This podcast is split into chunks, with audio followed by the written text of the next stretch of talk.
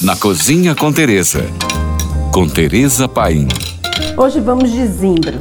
Desde a época bíblica que o zimbro era considerado uma erva mágica, sempre figurando em lendas que envolviam espíritos maus e histórias sagradas. Por seu aroma maravilhoso e suas propriedades antissépticas, se popularizou no uso para purificar o ar poluído em lugares cheios de pessoas, especialmente em hospitais, protegendo contra pandemias. Ai, se a gente soubesse disso!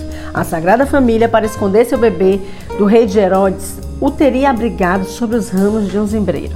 Mas o zimbro vem de um arbusto muito espinhento, que dificulta bastante a colheita de suas bagas. Ele é super usado em todo o hemisfério norte. E com a popularização dos drinks com gin, ele vem cada dia mais tomando a cena da coquetelaria mundial.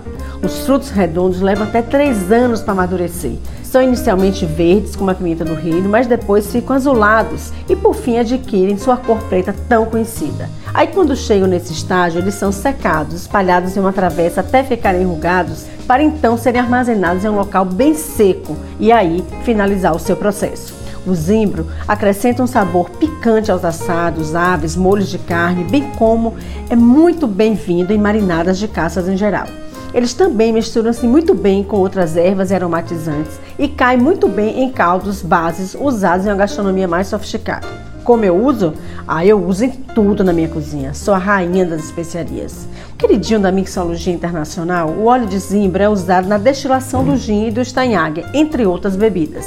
Se você gosta, por exemplo, de crepe Suzette, adicione o zimbro no recheio. Após flambar, ele vai aparecer com muita elegância. Por hoje é só. Mais dicas, me siga no Instagram, arroba Tereza Paim. Ou se você tem alguma pergunta, mande para nós. Fique agora com nossa deliciosa programação GFM.